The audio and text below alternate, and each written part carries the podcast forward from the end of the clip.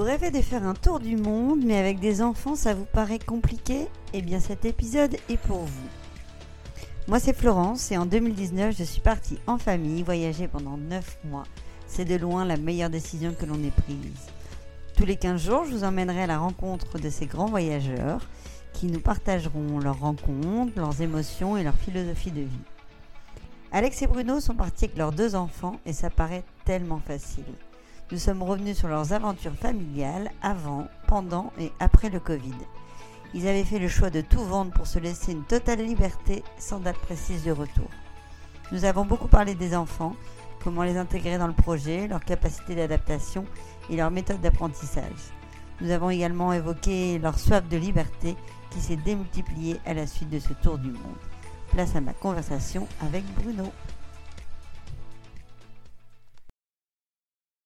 Salut Bruno, j'espère que tu vas bien et bienvenue sur le podcast. Est-ce que tu peux commencer par nous présenter ta petite famille? Ouais, euh, alors ben moi c'est Bruno, j'ai 42 ans, euh, donc ma femme est Alexandra, qui est un petit peu, un petit peu moins, euh, ça dépend de si c'est public ou pas, sinon si c'est public on va dire qu'elle a 28 ans. mes enfants qui sont Nina et Roméo, Nina qui a maintenant, qui va avoir 13 ans et Roméo qui a 9 ans. Et on est euh, là, on est maintenant, on est euh, en Corse, on est installé en Corse. Avant, on était dans le sud de la France, dans le Vaucluse.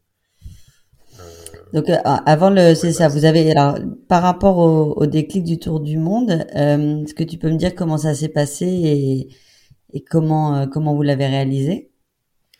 À chaque fois que je raconte ça, le déclic, en fait, il vient d'un moment où j'avais rencontré un, un, copain à moi d'enfance et qui revenait d'un tour du monde avec avec deux copains euh, donc, et puis, à partir du moment où il a commencé à nous raconter euh, ses voyages, tout ça, on buvait ses paroles, on lui posait 15 millions de questions. Euh, c'est là on voit tout de suite les gens qui sont intéressés au voyage ou pas. C'est les gens vraiment qui te posent des questions sur ton voyage, sinon ça se termine vite. Euh, et en fait, euh, dans la conversation, je dis ouais, j'aurais adoré faire ça, mais là maintenant avec des enfants, c'est compliqué. C'est marrant hein, parce que maintenant, maintenant qu'on l'a fait, évidemment, on, sait que c'est hyper facile qu'il n'y a aucun problème, mais en fait, tu as toujours cette question qui revient avec les enfants, c'est compliqué. Et lui, il a juste eu cette phrase, il m'a dit, euh, mais tu sais, des enfants, il y en a partout dans le monde, quoi. C'est à la fois une phrase à la fois euh, idiote et à la fois qui, moi, qui a fait un déclic, où je me suis dit, ben ouais, oui, c'est vrai, en effet, quoi, il n'y a pas de problème, quoi. Et, et très vite, hein, dans les jours qui ont suivi, ça a commencé à tourner dans nos têtes, on s'est dit, oh putain, ça serait génial, ça serait génial, ça serait génial de faire ça, quoi. Et à partir de ce moment-là, on a commencé à se dire, OK, si on fait un tour du monde, euh, comment on le fait? Euh, On s'est dit très rapidement, on s'est dit qu'on voulait le faire en camping-car. Euh, On mhm. s'est dit, ouais, c'est pratique, ça ferait un petit pied à terre pour les enfants. Euh, et puis par rapport un peu les pays qu'on voulait faire, déjà on voulait faire l'Asie, on s'est dit, OK, tout ça c'est faisable en, camping-car. Donc on s'est dit, OK, mais le camping-car, faut le financer, quoi, faut l'acheter. On n'a pas de trésorerie, donc forcément, faut vendre la maison. Euh, on avait acheté la maison euh, 5 ans avant, un truc comme ça. On avait acheté une maison, on avait fait des travaux dedans, on avait fait pas mal de travaux dedans. Euh, et on s'est dit, bah écoute, on va voir, on va faire venir un agent immobilier pour voir combien on peut la vendre. L'agent immobilier il nous a annoncé un prix, on s'est dit, ah ouais, d'accord, donc on peut faire une belle plus-value, quoi. Donc on a mis la maison en vente, il y a eu euh, deux visites. deuxième visite, les gens ils nous ont fait une offre d'achat 10 000 euros en dessous du prix d'achat. On a dit ben non, on n'est pas pressé, on veut, on veut le prix d'achat. Ils ont dit ok. On a dit d'accord, mais seulement euh, pour la vendre au mois de juin. Ils ont dit ok. Donc là, on s'est dit bon ben voilà, on a tout ce qu'il faut, euh, on peut plus reculer quoi. Donc à partir de ce moment-là, ça a été très vite quoi. C'était donc. Et du coup, la préparation, elle a duré combien de temps? Euh, Sept mois, on va dire, environ sept mois. Je pense que ça c'était en décembre et en décembre 2018 et donc on partait pour partir fin juin 2019. Donc, euh, ouais, grosso modo, il y a eu sept mois de préparation. Est-ce que vous aviez déjà voyagé avec les enfants? Euh, Oui, un petit peu. Euh, donc, à l'époque, on est parti autour du monde, donc ils avaient 9 et 6 ans. on avait voyagé un petit peu avec Nina. On avait fait des, voyages pas trop loin. Mais, mais pas de gros voyages avec eux, non. Nous, en couple, oui, on avait été au Mexique, à La Réunion, des trucs un peu comme ça. Donc on aimait beaucoup voyager, on voyageait beaucoup jusqu'au moment où on a commencé à avoir des enfants et la maison, etc. Et toutes les dépenses, elles ont commencé un peu à partir euh, vite. Mhm. Donc on voyageait moins les dernières années. donc là, c'était vraiment, vraiment l'occasion de, de, faire des longs voyages et beaux et grands voyages avec les enfants, quoi. Et les enfants, comment ils l'ont pris quand, tu, quand vous leur avez annoncé? Ouais, Je crois qu'ils ont tout de suite été contents. Génial. ouais, vraiment, Nina, la plus grande, elle a eu un peu les questions par rapport à ses copines, de quitter ses copines, etc. mais, mais sans grande appréhension. Et Roméo, lui, il était à fond tout de suite, dedans. Euh, et puis après, ben, très vite, quand on a commencé à faire l'itinéraire un peu de ce qu'on voulait voir, euh, ben, là, il s'est intéressé à fond, et avec les animaux, hein, évidemment, montre les animaux qu'on va voir, c'est ça qui, je pense, euh, qui intéresse les, enfants en premier. Et, ouais, ils étaient, ils étaient dedans, quoi. Donc, donc, vous les avez intégrés aussi dans la préparation? Ouais, en tout cas, on, les, on leur montrait régulièrement, quoi. Ouais, on leur montrait, et eux, ils avaient plein de questions aussi au fur et à mesure. Donc, non, non, ils étaient pleinement dedans. Et du coup, le camping-car, ça, tu, tu m'arrêtes si je me trompe, mais il n'a pas été euh, euh, votre compagnon tout le long du, du, voyage, ça a été qu'un temps? Non, alors déjà, euh, à la base, il devait, on devait aller jusqu'au jusqu'en Malaisie avec le camping-car et là le faire envoyer par bateau en Amérique du Sud. Et euh, pendant, euh, en fait, le trajet, mhm. quand c'est envoyé comme ça par cargo, ça dure un mois et demi, deux mois peut-être même.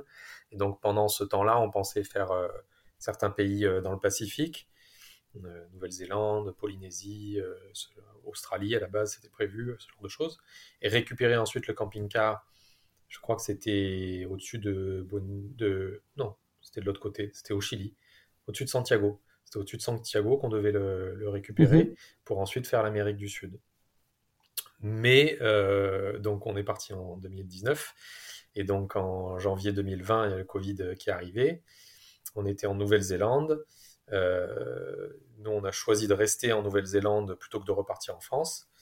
Euh, on a continué à voyager en sac à dos aux États-Unis et en Polynésie, mais après il était c'était plus possible en fait de, de faire l'Amérique du Sud, c'était toujours bloqué etc. Donc on a fait renvoyer le camping-car en Europe et on a terminé le, voyage euh, en Europe sur la fin. Donc en fait, par rapport, l'idée c'était de partir un an au départ? Ouais, c'était un an, mais euh, très vite on s'est euh, on s'est dit que ça allait durer plus longtemps en fait. nous voilà, on n'avait pas d'intérêt. bon. Ouais, c'est ça. Et puis surtout, c'est qu'on croisait en fait des voyageurs qui nous parlaient de tel tel endroit, tel endroit sur l'Amérique du Sud, je sais plus combien on avait prévu au départ, mais c'était peut-être quatre mois sur l'Amérique du Sud. Et très vite, des voyageurs nous ont dit, mais vous allez rien faire en quatre mois en Amérique du Sud, vous allez rien voir. Euh, ils nous disaient, puis tel pays, il faut que vous alliez voir tel pays, puis tel pays, puis tel pays. Puis on se disait, oh mais c'est pas possible, Du coup, qu'on rallonge. Donc petit à petit, on rallongeait euh, le, voyage. Aussi, j'ai l'impression qu'on a passé de plus en plus de temps dans les pays parce que, alors au début, on a fait euh, trois semaines en Russie, on a fait un mois en en Mongolie, un mois en Chine. en Chine, on n'avait pas trop le choix parce que c'était euh, avec un guide qui suivait avec plusieurs véhicules, donc on était obligé de rester que un mois. D'accord. Euh, Est-ce que c'est obligatoire? En Chine, c'est très particulier parce qu'à la base, on, est censé avoir euh, des plaques d'immatriculation chinois, chinoises, des permis d'étrangers et être suivi par un guide en permanence. C'est très, c'est très restrictif. Et euh, donc on a fait ça et, ça coûte cher euh, les guides et du coup en fait on s'est greffé sur un groupe de voyageurs français et suisses qui étaient euh, déjà prévus sur à peu près la même période où nous on y était. Et donc il y avait vraiment tout le trajet qui était prévu quand on devait aller à tel endroit, à tel endroit, à tel endroit. c'était génial parce que c'est la Chine et en fait tous les jours tu découvres une huitième merveille du monde, c'est hallucinant. Mm-hmm. Mais c'est quand même c'était quand même très euh, enfermé. Et c'est pas l'idée qu'on se faisait du voyage euh, à la base. Au bout d'un moment, au bout de deux, trois semaines, je sais plus, ça nous a saoulé. Et avec deux autres voyageurs, on a dit au guide, écoutez, on se retrouve à la prochaine étape. Hein. Nous, on fait notre itinéraire. Si vous n'êtes pas d'accord, c'est pareil. Voilà, c'est grosso modo ce qu'on a dit. Euh, en disant voilà nous on est obligé d'être à la telle étape ok on vous retrouve à la, prochaine étape et donc on a un peu on a un peu fait les mauvais élèves et, on est parti un peu du, groupe comme ça sur les derniers jours en tout cas sur la dernière semaine c'était pas mal aussi. Mais voilà, c'est vrai que c'était, euh, on n'était pas obligé, euh, on pouvait pas faire ce qu'on voulait non plus. Mais en même temps, là-dessus, c'est intéressant ce que tu dis, c'est que je pense que on a tous eu au départ une idée de ce qu'on voulait faire, etc. Et mhm. et tout se passe pas forcément comme on a prévu et comme on, comme on veut. Et du coup, je pense que c'est bien aussi d'avoir cette capacité d'adaptation, de dire bah là, le but il est de kiffer et là on kiffe pas, donc on change. Ouais, ouais, bien sûr. Et de la même manière, on devait aller, euh, après la Chine, on devait aller au Vietnam. Et pour le Vietnam, eh il, y aurait eu aussi besoin d'être avec un guide. C'était moins restrictif, mais c'était quand même contraignant. Et en même temps, on nous avait parlé du Laos dans, dans le même temps. Donc au final, on n'est pas allé au Vietnam, on est allé au Laos. On a adoré le Laos, surtout après le tumulte de la Chine. Le Laos, c'est le pays euh, de la tranquillité euh, ils ont un, ils ont un dicton là-bas, ils disent Bopenyang, Bopenyang, ils disent tout le temps ça, ça veut dire il n'y a pas de problème. donc c'est vraiment le, à la cool vraiment là-bas. Et on est resté 42 euh, jours au Laos, quoi. Donc on est vraiment resté. Alors qu'il n'était pas prévu dans l'itinéraire de base. Alors qu'il n'était pas du tout prévu euh, à la base. Et on n'est pas allé hein, au Vietnam. Moi j'aurais adoré, et j'adore, j'aimerais toujours aller euh, au Vietnam et la baie d'Along évidemment. C'était vraiment un de mes, mes kiffs de, avant le voyage. Et au final on n'y est pas allé, mais vraiment sans regret.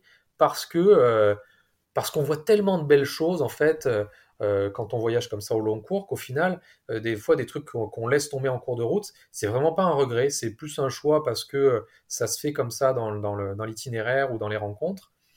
Et ça nous arrive régulièrement comme ça quand on fait un voyage de, de au final de laisser tomber des trucs qui, nous faisaient vraiment envie avant. Et au final, on passe à côté sans que ça soit un regret du tout.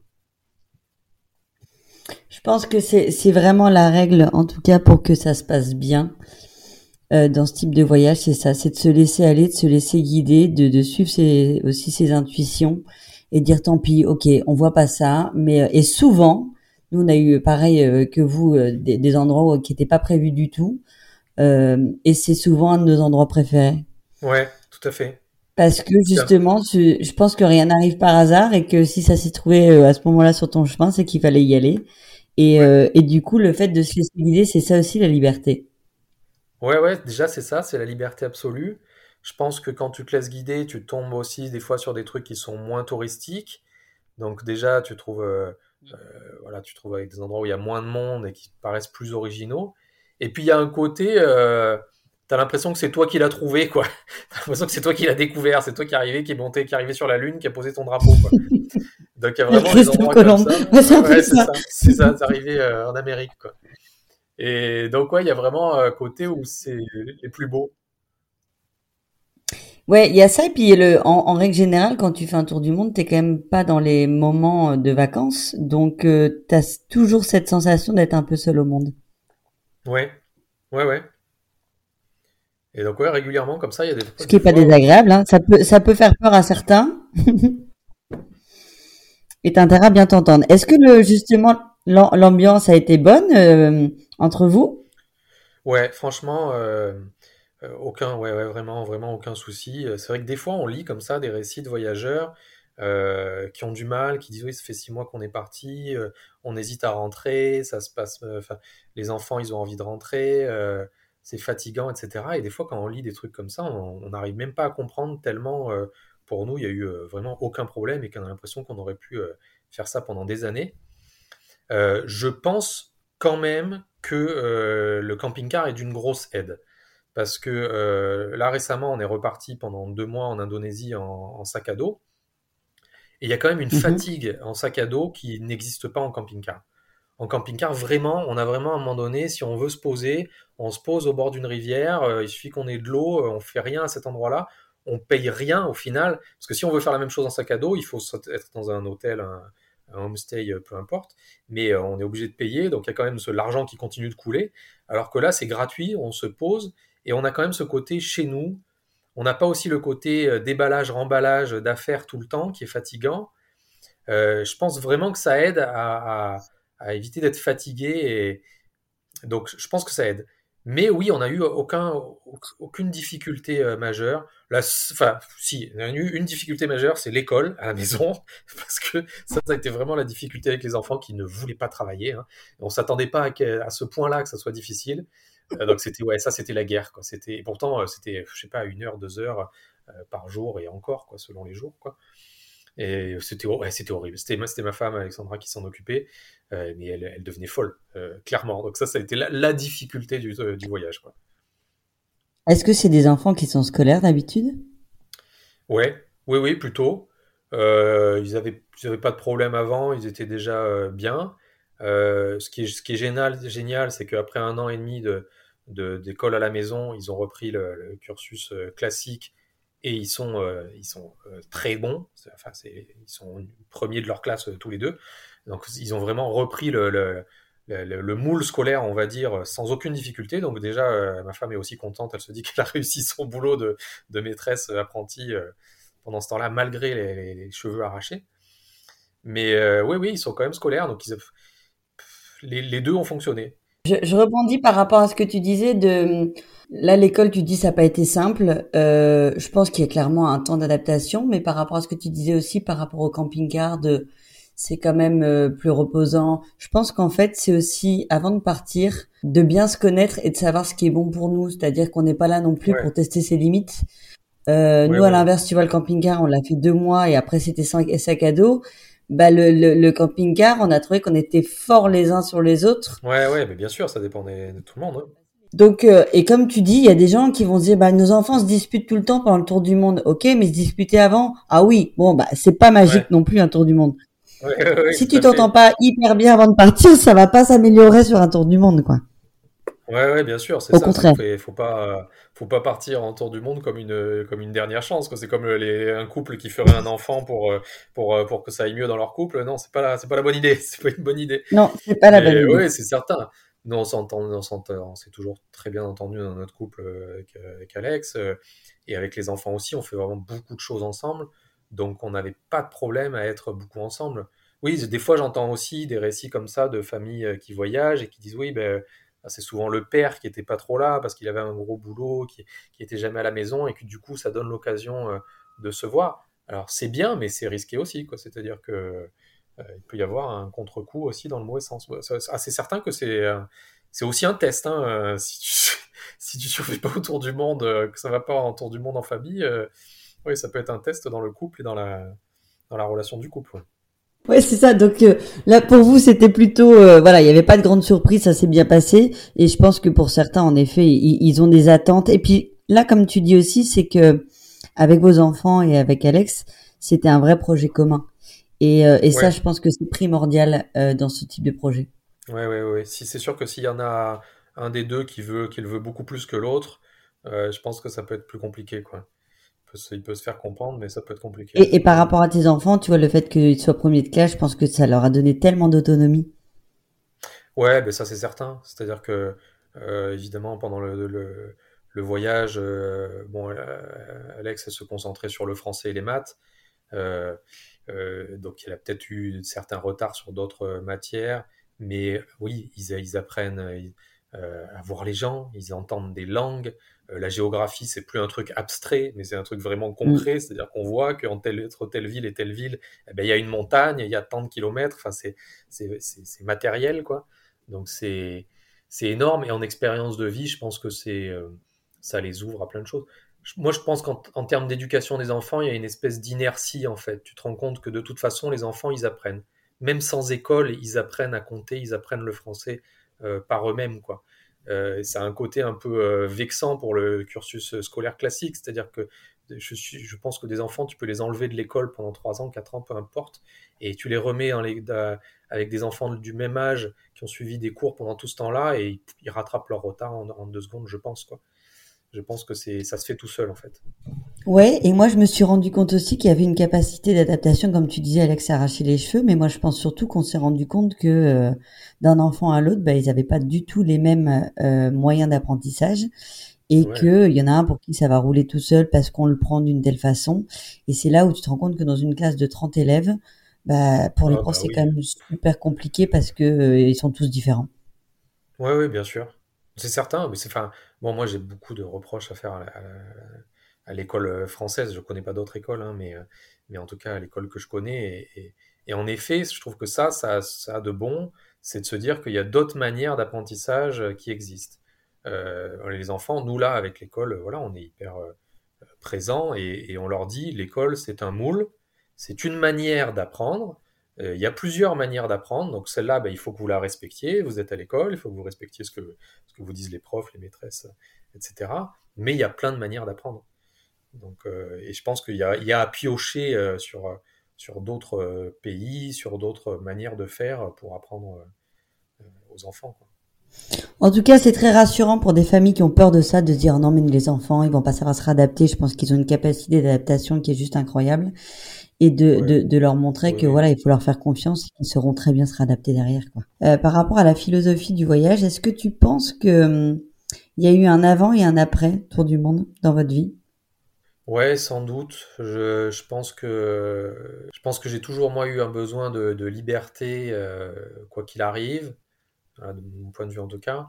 Euh, mais après, depuis, ouais, ça, je pense que ça m'a, je, suis drogué à la liberté, vraiment je suis vraiment drogué à la liberté. J'ai vraiment beaucoup de mal avec, avec tout ce qui est euh, obligation. Que un côté enfant, euh, enfant pourri de ce point de vue-là, mais dès qu'il y a des obligations, il faut que je demande pourquoi, pourquoi, pourquoi, il doit être obligé de faire ça, etc.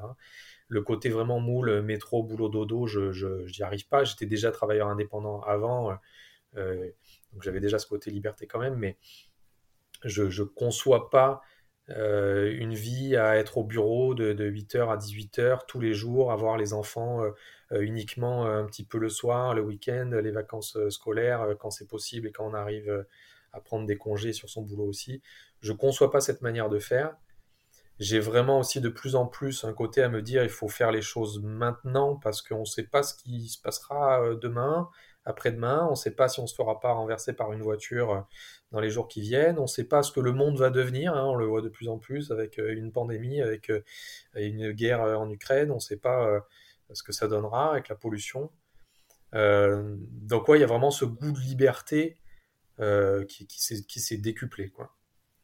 Pour mon point de vue à moi, c'est sûr. Ma femme aussi. les enfants, je pense qu'ils ont aussi toujours envie de découvrir et on espère que ça sera des voyageurs quand ils seront adultes aussi. Quand je te posais cette question-là, j'ai vu que là, tu étais reparti deux mois. Euh, donc, vous êtes reparti en Indonésie. Tu vas nous expliquer au niveau boulot comment comment vous pouvez faire.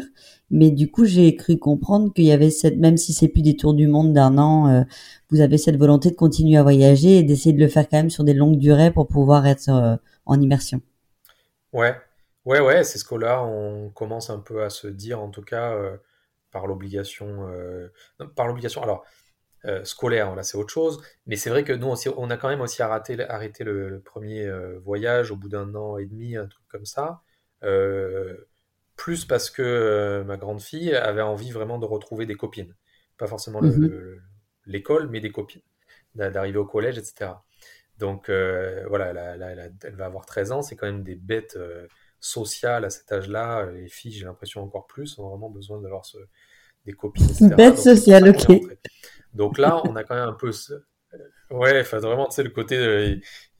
ouais, c'est animal, quoi. Tu vois ce que je veux dire C'est instinctif, quoi. Ils ont vraiment besoin de, de parler, d'être en groupe, etc.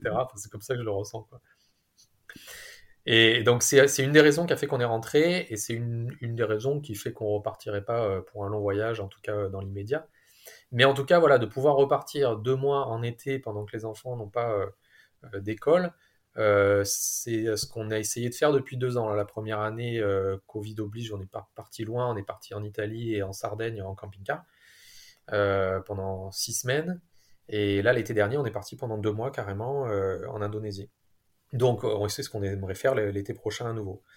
Donc, comment le faire matériellement? Moi, je suis indépendant, je suis auteur, metteur en scène, je suis indépendant, je peux gérer mon, mon emploi du temps assez facilement. Je peux travailler aussi un peu à distance, donc ça c'est aussi euh, pas mal. Ma femme, elle travaille pas pour le moment, elle travaille plus euh, depuis que le tour du monde, donc c'est à moi de me démerder pour ramener suffisamment d'argent euh, pour deux. mais moi, ça me va. Moi, ce principe-là me va. si ça nous permet d'avoir des moments comme ça de, voyage, ça me va.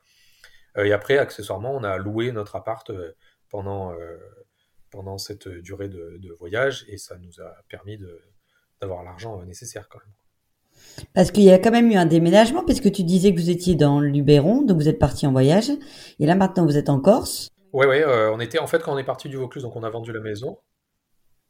Ouais, ça par contre on le savait un peu dès le départ, c'est-à-dire on savait quand même qu'après le tour du monde on rentrerait pas forcément euh, au même endroit, n'ayant plus de maison aussi, on avait un peu cette liberté-là. On savait pas où. On avait comme ça dans, dans le sud-ouest un peu en tête. on se disait pourquoi pas ailleurs dans le monde si jamais vraiment on a le coup de cœur pour un endroit. Donc c'était pas impossible. la Corse, bon moi je suis à moitié Corse et puis on a, je, passé tous mes étés en Corse depuis que je suis tout petit et puis en famille après on y retourné aussi chaque été tout le temps. donc c'était on avait quand même un peu un pied à terre là-bas.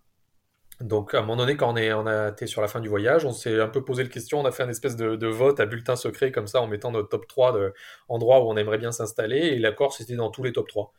Donc, euh, donc on s'est dit, ben allez, on essaye. Euh, et c'est que ça s'est fait comme ça. Quoi. Et je pense que par rapport à l'âge des enfants, il y a quand même, si je pense qu'on peut partir avec des enfants euh, de n'importe quel âge, des tout petits comme des grands.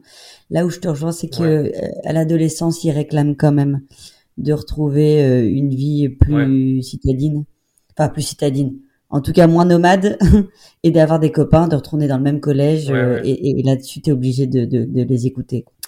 Ouais, j'ai l'impression un peu. Euh, après, je vois d'autres voyages aussi qui voyagent, qui, qui, qui, ont des adolescents et qui continuent de voyager, qui voyagent depuis des années. Je pense que tout est possible. Mais ouais, il y a ça quand même. Il y a beaucoup, ils ont besoin de relations sociales. Bah, tout est possible, et puis comme tu dis, encore une fois, c'est de les écouter. C'est-à-dire que si eux sont pas en demande, mais toi, la tienne était en demande, donc vous avez répondu à ça. Ouais. On va passer au côté émotion un petit peu. Je vais juste te demander, parce que là, il y a eu pas mal de premières fois avec des nouveaux, nouveaux pays que vous connaissiez pas. Euh, et dans ce côté-là, moi, ce que j'aimerais, euh, euh, chaque première fois apporte une émotion forte, une émotion différente. Est-ce que tu saurais me dire déjà le le paysage qui t'a procuré le plus d'émotions S'il y en avait qu'un à choisir. Euh... Ouais, c'est toujours dur hein, ce genre de questions.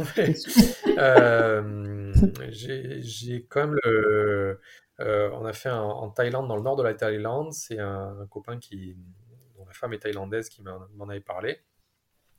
Et on allait voir le, Red Lotus Lake, euh, qui est en fait un, lac qui est recouvert alors en fait, c'est pas des lotus, hein, c'est des nénuphars, mais ça fait comme des lotus roses à une certaine, période de l'année.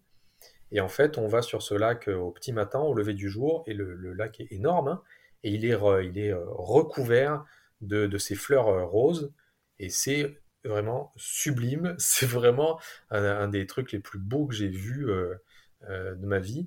Euh, et en fait, en plus, pas connu. Donc, euh, vraiment, on était euh, trois barques comme ça à se balader au milieu du truc. ouais, c'était vraiment un, des trucs magnifiques. C'est le truc comme ça qui me vient en tête. Mais évidemment, il y en a plein. Et c'était du coup en Thaïlande, dans quelle région? C'était dans le nord-est de la Thaïlande, près de Udon Thani. Une ville qui s'appelle Udon Thani. Ça s'appelle le Red Lotus Lake. Est-ce qu'il y a un moment si tu devais encore une fois raconter un seul moment dans le voyage qui sort, qui, qui ressort en famille, forcément. C'est des, c'est, euh, il y a quand même beaucoup les rencontres avec les animaux hein, qui reviennent euh, tout le mhm. temps. Euh, au Laos, on était au bord du Mekong, on était en train de regarder le coucher de soleil sur le Mekong. Et, Mekong, extrêmement euh, vaste, large et qui coule comme une espèce de torrent de boue au ralenti. C'était déjà sublime, l'endroit était sublime. Et puis là, tout d'un coup, on entend un, un hennissement comme ça, un, je sais pas comment on dit d'ailleurs, bref, un éléphant hein, euh, qui s'est mis, euh, qui, était en contrebas de la rivière et on, on, on, baisse la tête comme ça et on voit un éléphant qui est au bord de l'eau et on a, enfin on hallucine qu'on se dit c'était déjà trop beau. C'était la cerise sur la cerise du gâteau quoi sur le truc. Et du coup on est descendu comme ça et on a vu et là il y avait deux trois éléphants qui étaient là qu'on a commencé on a pu s'approcher d'eux on a pu leur caresser la trompe. Euh, Alex était en pleurs c'est tellement il y avait trop d'émotions qui sortaient. Euh, voilà euh, ouais c'était vraiment ça c'est des rencontres avec les animaux alors, ils étaient hyper tranquilles et en fait après il y avait un, un, un, cornac, je crois que c'est comme ça qu'on dit un cornac, euh, qui s'occupait d'eux et qui était pas très loin en fait et qui du coup après euh, qui est venu euh, avec un éléphant et qui nous a dit n'hésitez pas, n'ayez pas peur quoi. Donc non non on n'a pas eu peur. Non. Mais ça avait le côté vraiment encore une fois comme on disait totalement fortuit quoi. C'était c'était pas prévu et c'est encore plus beau quoi. C'est toujours plus beau quoi. C'est magique. Si on continue dans ces émotions-là, est-ce qu'il y a un goût, une odeur, un plat qui te, qui t'a vraiment touché? Euh, les odeurs, c'est marrant parce que bon alors moi je suis pas, je suis vraiment pas très doué sur l'odorat. J'ai pas un bon odorat en général, et du coup ça va être des. Non, j'ai comme ça les odeurs autour des autour des des houveaux euh, en Mongolie là les les c'est des endroits où ils viennent pour prier et ils, ils déposent des offrandes et ils déposent beaucoup de choses à manger, donc des, du lait périmé, des biscuits après qui se qui pourrissent, etc. Et donc il y a une odeur hyper forte autour de ces ouvos. Et, c'est vrai que quand on repensait à la Mongolie, comme ça, on a à chaque fois, on se dit, ouais, c'est quoi l'odeur de la Mongolie? C'est ça, c'est l'odeur de la pourriture autour des, des Du lait caillé. Accessoirement, quoi.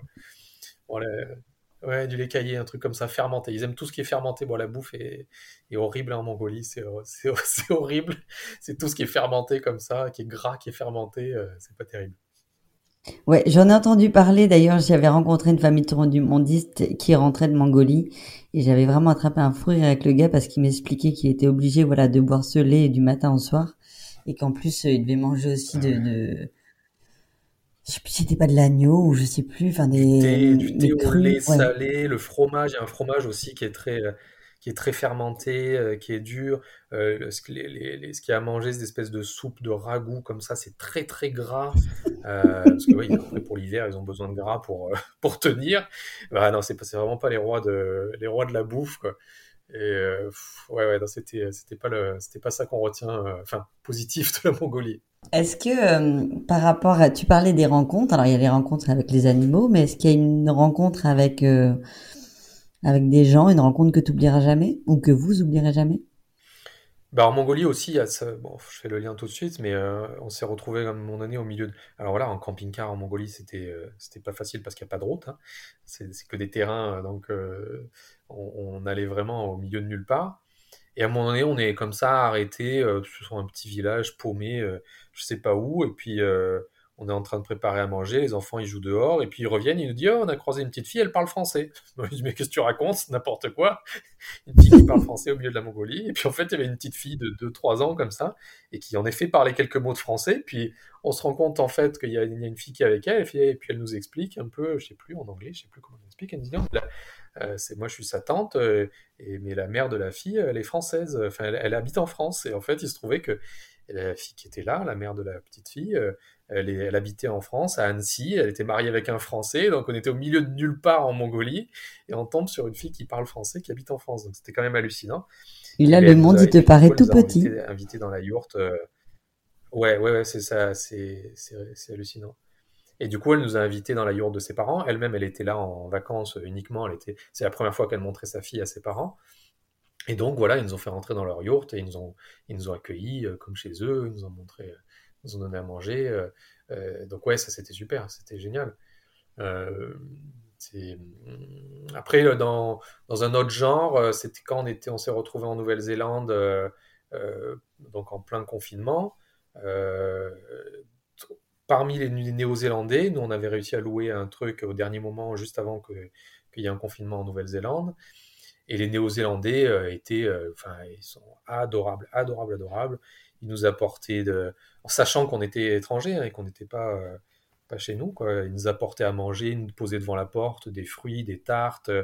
Euh, après, au bout de, on, on, a déménagé à un autre endroit et on savait pas, à l'époque, on savait pas combien de temps ça allait durer. Nous, on espérait pouvoir euh, que ça se mmh débloque et pouvoir aller en Australie. Ça s'est jamais fait. Mais on ne savait pas combien de temps ça allait durer. Personne ne savait. Hein, c'était l'épidémie, combien ça allait durer. Et il commence à nous dire, mais moi, je peux, au cas où, si vous restez longtemps, je peux vous trouver du travail. Euh, enfin, c'était ouais, vraiment, vraiment hyper gentil, quoi. Hyper, euh, hyper à l'aide, quoi. En fait, c'est malheureusement euh, dans les moments un peu de galère où tu, tu, te rends compte à quel point voilà certaines personnes ont un cœur d'or. Mais c'est vrai que le confinement, vous voilà, vous l'avez eu de, plein fouet pendant que du coup vous êtes resté bloqué quoi, trois mois en Nouvelle-Zélande? En fait, on était en Nouvelle-Zélande déjà depuis euh, deux mois. On en avait fait un peu le tour euh, en van. Et, euh, au moment où le confinement est tombé, c'est tombé assez rapidement là-bas. On avait le choix de pouvoir prendre un avion qui nous rapatriait en France. Mais ben, nous, on a refusé. Quand on s'est dit, bah, écoute, on va rester là, on est bien là. Euh, et puis on espérait que l'Australie, qui était juste à côté, que ça puisse réouvrir. La Polynésie aussi, qui était, on était à 4 heures d'avion. Et en fait, c'était aussi un rêve d'aller en Polynésie. Euh, je me disais, c'est pas possible, on est à 4 heures d'avion de la Polynésie. À la base, je me disais surtout, on nous laissera pas euh, ne pas rentrer en Polynésie, c'est français. je disais, c'est pas mhm. possible, ils vont pas laisser, ils vont pas refuser à des Français dans la Polynésie. Si, si, c'est là qu'on s'est rendu compte que tout était possible pendant cette pandémie. Mhm. et donc, on a choisi de rester en Nouvelle-Zélande, on est resté trois mois de plus. donc, sur différents endroits, différentes locations qu'on a pris. on est resté trois mois de plus. Au bout de trois mois, comme on a vu que ça se débloquerait pas vers l'Australie, le seul moyen qu'on a eu de repartir, c'est de repartir vers le sud-ouest des États-Unis. Et on a fait un trip aux États-Unis avant d'aller en Polynésie. Donc la Polynésie, vous l'avez eu quand même. Ouais, quand même. Ça reste euh, une des destinations qui fait rêver, mais je pense que ça, nous, on l'a vécu aussi. Ça reste, c'est pas anodin, ça fait rêver parce que c'est vraiment juste incroyable. Ouais, ouais, ouais, c'est pas, c'est pas usurpé, quoi. Alors nous, on a eu la chance d'être chez une copine là-bas qui habitait, là-bas euh, et qui, est, qui, ça nous a permis de rester euh, deux mois là-bas. Euh, on a pu mettre les enfants à l'école là-bas, donc c'était génial parce que du coup, ben, nous, on était aussi on, reparti, on était en couple. À un moment donné, avait les enfants à l'école et nous, on était les pieds dans le paradis, quoi. mais ouais, ouais, bah, c'est, c'est époustouflant la Polynésie, quoi. C'était, c'est vraiment l'eau turquoise, les, les raies, les requins, les dauphins, les baleines, les baleines, nager avec les baleines. Enfin, c'est, c'est fou, quoi. C'est complètement fou. Ah ouais, c'est complètement fou. Est-ce qu'il y a, ça sera ma dernière question, je pense. Est-ce qu'il y a euh, quelque chose, si c'était à refaire, alors j'imagine la, la grosse galère, tu viens de répondre, c'était clairement le Covid, à moins qu'il y en ait eu d'autres, mais est-ce que euh, si c'était à refaire, tu changerais les choses? Est-ce qu'il y a quelque chose que tu ferais différemment? Je, sais pas trop, en fait. C'est toujours parce que c'est pareil, on se dit même des galères, euh, elles nous ont amené des, des, des, aventures et au final les aventures après ben, c'est ça qui fait le, sel de la vie c'est ça qui marque ton existence et qui la, qui la rend euh, mémorable. Euh, mais je pense qu'on on aurait pris un, van ou un fourgon plutôt qu'un gros camping-car qui était quand même euh, des fois handicapant et qui nous permettait pas d'aller dans les justement se perdre dans les petits chemins. C'était beaucoup plus difficile, même si on avait de l'espace qui nous permettait d'avoir de voilà de, de, de, de l'air à l'intérieur de l'habitacle. Mais ouais, je pense qu'on aurait pris un truc plus petit, ouais.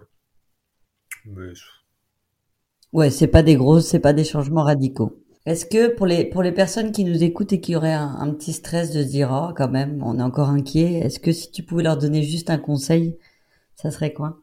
Euh, En fait, mon conseil c'est que tout est possible vraiment. Tous les genres de voyages sont possibles. On peut voyager avec euh, que dalle. Il y en a qui voyagent en stop, euh, qui font de, la voiture stop, de l'autostop, du bateau stop, tout ce qui est en stop. Il y en a qui, partent, qui travaillent un peu, puis qui, dès qu'ils ont un peu d'argent, ils repartent un peu plus loin, etc. Tous les types de voyages sont, possibles au, niveau de l'argent, je parle. Et puis même après, au niveau de, nos envies, tous les, types de voyages sont possibles.